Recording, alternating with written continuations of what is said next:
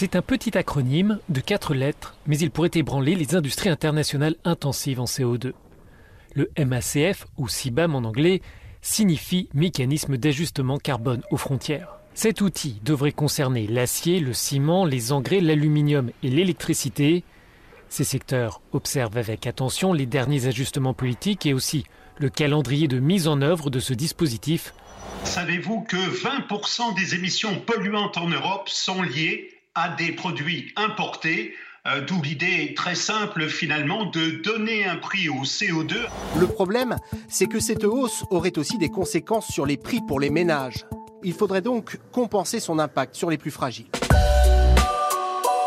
Libre-échange, le podcast de l'actualité du business international. Ce programme vous est présenté par Olivier Jacquemont. Je suis accompagné de Thomas Zeroual, économiste, enseignant-chercheur à l'ESCE, École supérieure du commerce extérieur, et également intervenant à l'Université libre de Bruxelles, à la Sorbonne ou encore à l'Université de Lille.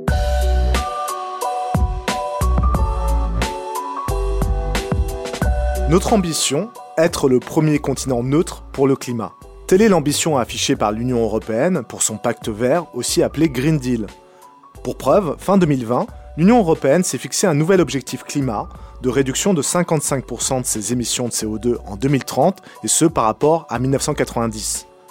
En fixant de tels objectifs, l'Union européenne entend être un leader de la transition écologique, au sein de ses frontières bien sûr, mais également en diminuant l'impact de ces échanges par la lutte contre le dumping environnemental pratiqué hors de l'Europe.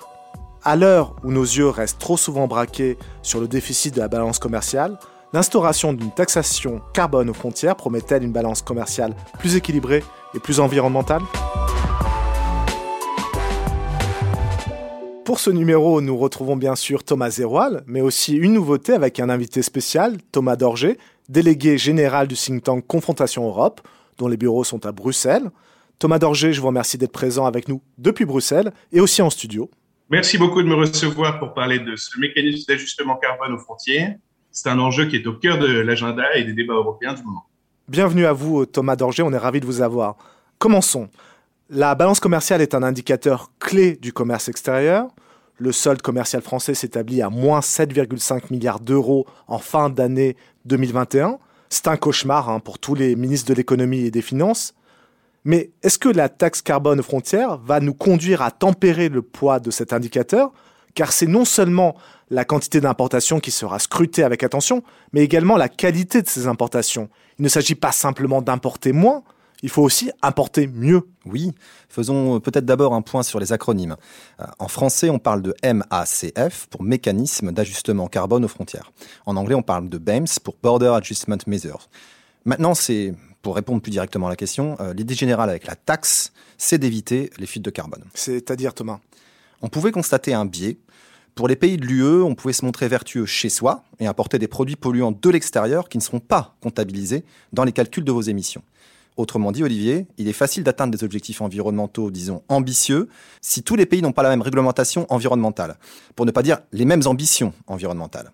Puisque euh, dans cette situation, vous réalisez certes des efforts colossaux pour produire en Europe, en émettant de moins en moins, mais dans le même temps, vous importez beaucoup de produits qui sont, eux, très émetteurs en carbone, et vous ne réglez pas le problème environnemental global. Vous améliorez, si vous voulez, votre propre classement individuel, et si je file la métaphore, euh, la planète se fiche d'avoir dans ses rangs quelques bons élèves. Ça suffit pas. Euh, d'où l'expression fuite de carbone en français ou carbon leakage en anglais. La fuite de carbone, c'est donc la délocalisation d'activités émettrices de gaz à effet de serre vers des pays où la réglementation est plus souple. Donc, avec la taxe carbone aux frontières, il s'agit aussi de mettre fin à une certaine hypocrisie. Oui, d'autant que si nous restons sur notre échelle euh, européenne, nous importons beaucoup, beaucoup de marchandises. Vous voulez euh, quelques chiffres, Olivier? Eh bien, ne perdons pas nos bonnes habitudes, hein, Thomas. Alors, je cite toujours mes sources en cours, donc euh, je vais le faire ici, d'autant que c'est une base de données qui est elle-même européenne. Je me plonge une nouvelle fois pour vous dans la base de données Eurostat. L'UE des 27 a importé plus de 189 000 millions d'euros de marchandises en octobre 2020. Et elle a exporté plus de 185 000 millions à cette même date. D'accord, on comprend le volume qui est en jeu, mais comment favoriser les produits plus vertueux et défavoriser les autres? Par les prix.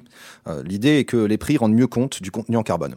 Encore une fois, d'accord, mais Est-ce que rien n'était prévu avant pour pénaliser les principaux émetteurs de CO2 Je vais devoir euh, utiliser un autre acronyme, le SEKE, pour Système d'échange de quotas d'émissions de carbone. Ça a été créé en 2005, mais nous avons un expert avec nous euh, à qui je vais laisser expliquer les bases de ce qu'on appelle le marché au carbone, avant d'évoquer euh, les limites de ce système. Absolument. Le marché du carbone, c'est un mécanisme qui permet d'échanger des droits d'émission de CO2 de la même manière que des titres financiers. Il a été mis en place en 2005 par le protocole de Kyoto pour inciter les pays à réduire leurs émissions de CO2 et à investir dans des technologies plus propres afin de lutter contre le réchauffement climatique. L'Europe, avec l'ETS ou European Trading System, c'est en, en français, a été la première à lancer son marché carbone dès 2005 pour atteindre les objectifs de décarbonation de l'économie. Ce marché ne concerne aujourd'hui que les secteurs les plus polluants de l'économie européenne, la sidérurgie, la raffinerie de pétrole, la chimie ou encore l'aviation. Depuis le 14 juillet 2021, la Commission européenne propose d'étendre les secteurs concernés au transport maritime, au transport routier ainsi qu'au bâtiment. Concrètement, chaque entreprise soumise au marché se voit attribuer par son administration nationale un quota d'émissions de CO2 en fonction de son secteur d'activité et des entreprises les moins polluantes de ce secteur. À la fin de l'année, soit les émissions de gaz à effet de serre de l'entreprise sont inférieures au quota alloué, et dans ce cas, l'entreprise peut revendre ses quotas sur le marché carbone, soit elle a dépassé ses quotas, auquel cas elle devra en acheter sur ce même marché. À noter que certaines entreprises peuvent bénéficier de quotas gratuits pour ne pas fragiliser leur compétitivité internationale et éviter d'éventuelles délocalisations de leurs unités de production. La Banque mondiale a recensé à ce jour 21 systèmes équivalents dans le monde, aux États-Unis, en Nouvelle-Zélande ou encore au Japon. La Chine a annoncé le sien, qui ne concernera cependant que les entreprises productrices d'électricité, en juillet 2021.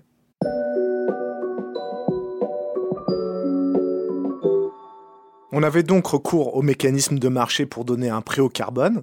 Est-ce que ce système a révélé ses limites? Oui, je passe sur les critiques qui ont déjà fait couler beaucoup d'encre euh, sur ce système. Je pense euh, au prix euh, de tonnes CO2 trop faible, au piratage du marché, sur le fait même de poser un prix à l'environnement, etc. Je vais me contenter d'une limite qu'a fait émerger ce nouvel outil. Quand vous êtes une entreprise européenne et que vous êtes exposé à des risques de fuite de carbone, parce que d'autres pays hors UE sont moins stricts sur la réglementation environnementale, vous êtes perdant. Donc l'Union vous donnait des quotas à titre gratuit et d'autres compensations économiques, notamment pour les coûts d'électricité. Mais ça, ça affaiblit le signal prix. Et ça incite pas à une réduction des émissions. Et en plus, on ne vit pas dans un monde qui est figé. Plus l'Europe augmente ses ambitions environnementales, plus le risque de fuite est grand. On assiste donc à un merveilleux paradoxe environnemental. Faire mieux ici incite au pire ailleurs. Il y avait le problème de la compétitivité et donc euh, des sortes de dérogations allouées et qui fragilisait l'atteinte des objectifs environnementaux. Pour aller plus loin face aux enjeux climatiques, l'Union a réagi avec la taxe carbone. Est-ce qu'on peut dater l'émergence de cet outil? Le débat est récent. Un paquet de mesures a été déposé le 14 juillet 2021 par la Commission européenne.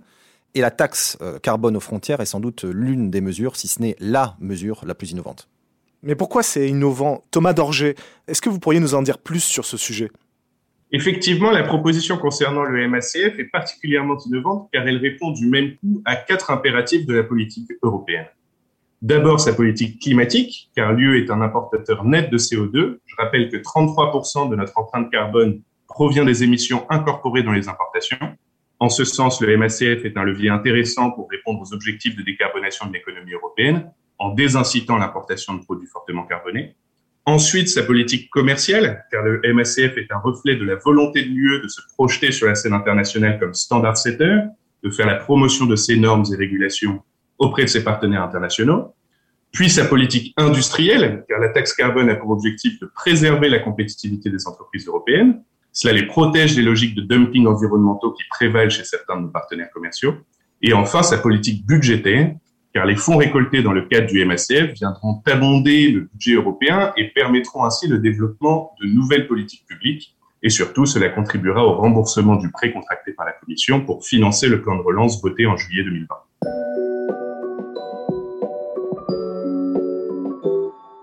Thomas Zerroal, pour en revenir à vous, vous aviez parlé de paquet de mesures avant l'intervention de l'autre Thomas, Thomas Dorger à Bruxelles. Est-ce que vous pourriez nous préciser de quoi il s'agit? Parle de paquet de mesures, euh, comme on pourrait parler de plan. On utilise ce terme pour euh, signifier que cela comprend un ensemble de directives, de décisions, de règlements, etc., dans le but d'atteindre un objectif à une date donnée. Et donc, un paquet de mesures est proposé. Ce paquet s'appelle le pacte vert pour l'Europe. pacte vert pour l'Europe. Justement, est-ce que ce paquet de mesures est à la hauteur des enjeux climatiques et de l'objectif que je rappelais en introduction, être le premier continent neutre en carbone dans le monde? Face au changement climatique, la Commission européenne a effectivement un défi qui est très ambitieux. Comme vous l'aviez indiqué à juste titre, l'objectif chiffré est une réduction d'au moins 55% des émissions d'ici à 2030 par rapport au niveau de 1990. Donc ce paquet s'appelle Ajustement à l'objectif 55, qu'on traduit aussi par Fit for 55. Euh, Il comprend plusieurs grands thèmes, évidemment, hein, les émissions, la croissance et l'emploi, la pauvreté énergétique, euh, la santé et le bien-être, et la dépendance énergétique extérieure. Oui, c'est très large, mais sans doute aussi très ambitieux. Mais si on regarde dans le détail, alors vous avez raison, il faut creuser un, petit peu.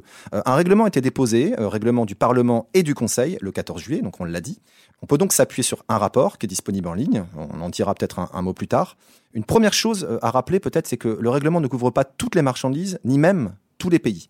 Concernant les marchandises, vous trouvez le ciment, l'électricité, les engrais, la fonte, le fer, l'acier et l'aluminium.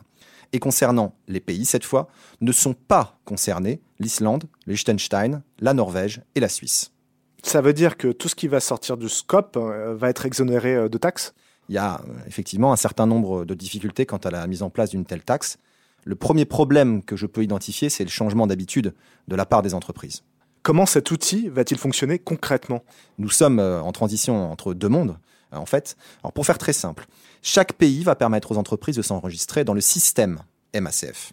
Pour pouvoir importer des marchandises qui sont couvertes par le MACF, au plus tard le 31 mai de chaque année, les entreprises devront déclarer la quantité de marchandises et les émissions de ces marchandises depuis un an. Les importateurs trouveront les données des émissions auprès de leurs fournisseurs ou auprès des moyennes établies par l'Union européenne.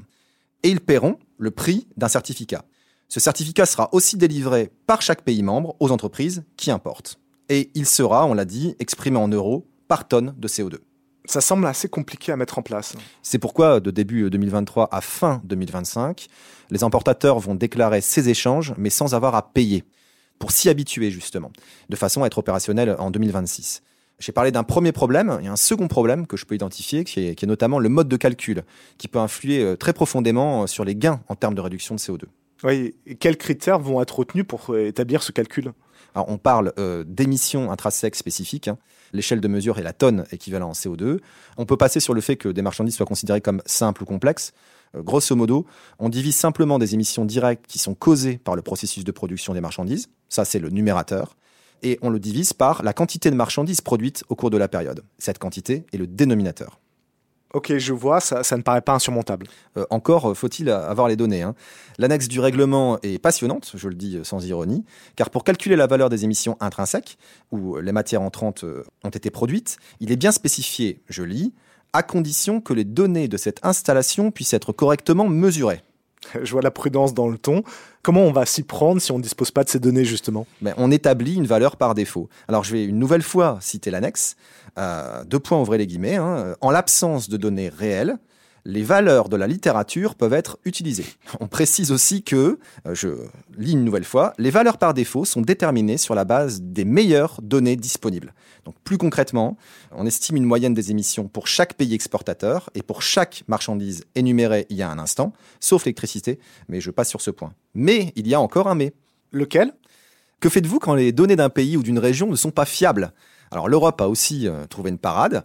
Les valeurs par défaut sont fondées sur l'intensité moyenne des émissions des 10% d'installations de l'Union les moins performantes pour ce type de marchandises. Pour ça, je suppose qu'il faut avoir des données fiables, mais un État peut être tenté de tricher. Et euh, alors, comment vérifier la fiabilité? Alors, il existe euh, plusieurs principes pour les vérifications. Je ne vais pas être exhaustif, hein. sauf pour le premier parce que j'aime beaucoup la formulation du premier principe. Je vous le lis. Hein les vérificateurs procèdent à des vérifications avec une attitude de scepticisme professionnel. Ça m'émeut. Euh, euh, euh, plus sérieusement, les vérificateurs sont attentifs aux règles de calcul des rapports qui sont transmis. Donc c'est un premier point. Ils font des visites, c'est obligatoire. C'est un second point qui est important. Donc ça veut dire grosso modo, à partir d'une checklist, de s'assurer que les installations, que la production, que la nature des marchandises, leur quantité et les émissions sont conformes avec ce qui est déclaré. Thomas Dorger, est-ce que vous pourriez nous dire combien de personnes vont être concernées par ce travail de vérification? Il est encore difficile de répondre à cette question et de savoir exactement combien d'agents seront mobilisés, mais en tout état de cause, le MACF sera en pratique essentiellement appliqué au niveau national. Il faut savoir que la Commission n'a pas les moyens à ce stade de porter seule la mise en œuvre d'une telle politique dans son intégralité, et ce n'est pas sûr que ce soit même souhaitable. Elle n'occupera qu'un rôle de coordination. En pratique et en l'état des informations disponibles, les autorités nationales auront à leur charge l'enregistrement des déclarants dans le système MACF, ainsi que l'examen et la vérification de ces déclarations. Elles seront également responsables de la vente des certificats MACF aux importateurs. En admettant que toutes les vérifications soient faites et que les données soient fiables, les prix de certains produits vont augmenter. Qui va payer pour ces produits plus chers? Sans ce dispositif, nous sommes euh, en pleine remontée des prix, et c'est historique, hein, puisque l'inflation représentait le mal absolu pour une majorité de gouvernements. Et euh, des inquiétudes sont déjà palpables sur la hausse des prix alimentaires. Donc de très nombreux médias ont déjà évoqué un retour de l'inflation. En novembre 2021, les prix à la consommation augmentent de 2,1% selon l'INSEE, ce qui entraîne d'autres débats très intéressants sur l'évaluation euh, de cette inflation. Et avec ce dispositif, il faudra sans doute s'attendre à une hausse supplémentaire de certains prix. Donc dans tous les cas, certains ménages moins fortunés vont sans doute perdre davantage si une nouvelle taxe s'ajoute à des produits lointains, a priori euh, moins chers. Je dis bien a priori. On a sans doute là aussi une nouvelle source d'augmentation des inégalités. Et on retrouve encore dans ce débat une compatibilité difficile entre le pilier social d'un côté et le pilier environnemental de l'autre. Vous évoquez, Thomas, une difficile compatibilité on espère des effets bénéfiques sur le système, j'imagine. Est-ce qu'on a des études quand même sur ce point? Si on observe le séqué, depuis sa mise en place en 2005, des études montrent une baisse de 10% euh, des émissions de, GES. Donc il s'agit d'une baisse domestique, hein, donc interne à, l'Union européenne. Mais nous l'avons dit, euh, ça peut favoriser des fuites de carbone. Donc ces fuites peuvent être de deux types. Les fuites dites directes, donc soit une production des pays taxant fortement vers des pays qui taxent peu ou pas euh, les gaz à effet de serre, et des fuites dites indirectes, c'est-à-dire une demande en hausse pour les pays aux réglementations environnementales faibles ou nulles. Oui, donc quels peuvent être les effets concrets du nouveau système? Les études commencent à s'accumuler. Euh, elles n'apportent pas toutes euh, la même conclusion, hein. d'autant que dans ces différentes études, les modalités d'application du MACF ne sont pas toujours les mêmes. Va-t-on simplement ajouter le MACF au système actuel des quotas? Va-t-on construire totalement un MACF Et dans ce cas, quelle référence en carbone doit-on choisir pour chaque bien importé? Donc on revient à notre problème de calcul, puis de vérification. Donc il faut répéter que nous sommes dans une phase de transition entre un système en place qui a ses limites et un nouveau système qui veut combler ses limites, mais qui en comporte aussi lui-même. Donc avec prudence, avec grande prudence, nous pouvons avancer ceci. Si on s'en tient à l'objectif du MACF, les effets seront nuls sur les émissions à l'intérieur de l'UE et elles semblent potentiellement faibles vis-à-vis des États-Unis, car les exportations euh, des États-Unis vers l'UE euh, sont assez faibles. En revanche, les effets peuvent être visibles sur les échanges de l'UE avec des pays tiers. il y a plusieurs cas, hein, celui des importations d'un côté et des exportations de l'autre. Commençons par les importations. Il y a également plusieurs cas de figure. Si un pays tiers a déjà une politique environnementale plus contraignante, dans ce cas, pas de problème. Si un pays tiers a une politique climatique moins contraignante, alors les exportations de ce pays vers l'UE seront plus chères. Concernant les exportations, si un pays de l'UE importe un produit de consommation intermédiaire très carboné d'un pays tiers, ces exportations seront plus chères, car vous achetez un produit carboné plus taxé, que vous mixez avec d'autres dans votre activité, puis vous allez ensuite revendre tout cela à l'étranger. Les coûts d'achat sont plus élevés, donc l'entreprise va chercher très logiquement à les amortir. Au final, il est possible, même avec des mécanismes de compensation, que les émissions ne baissent pas autant que prévu, mais que les prix, eux, augmentent pour les consommateurs européens.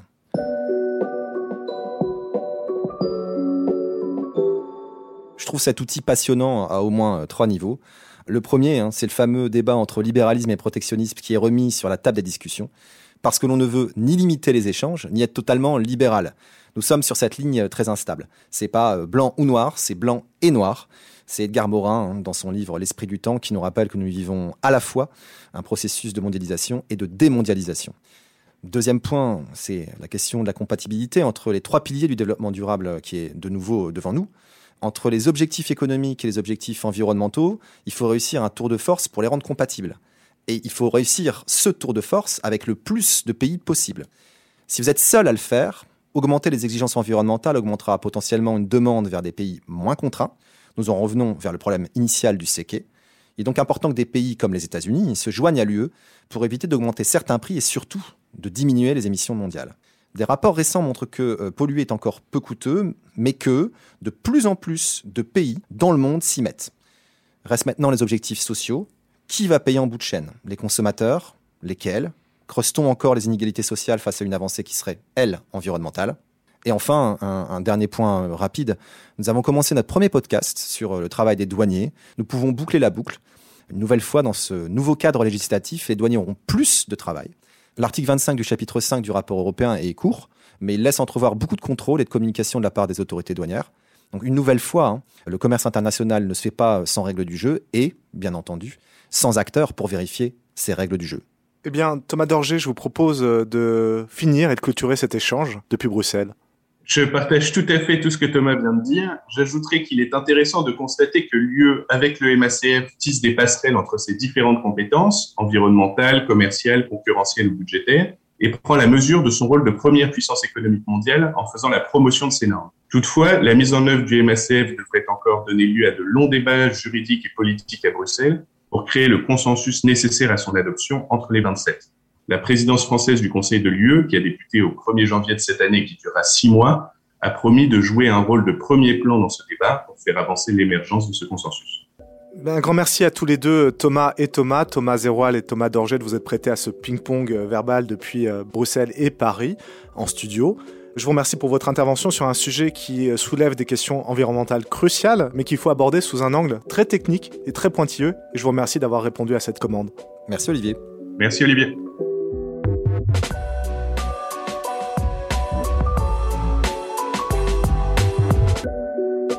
Ce podcast vous a été proposé par le SCE, la Grande École du Commerce Extérieur.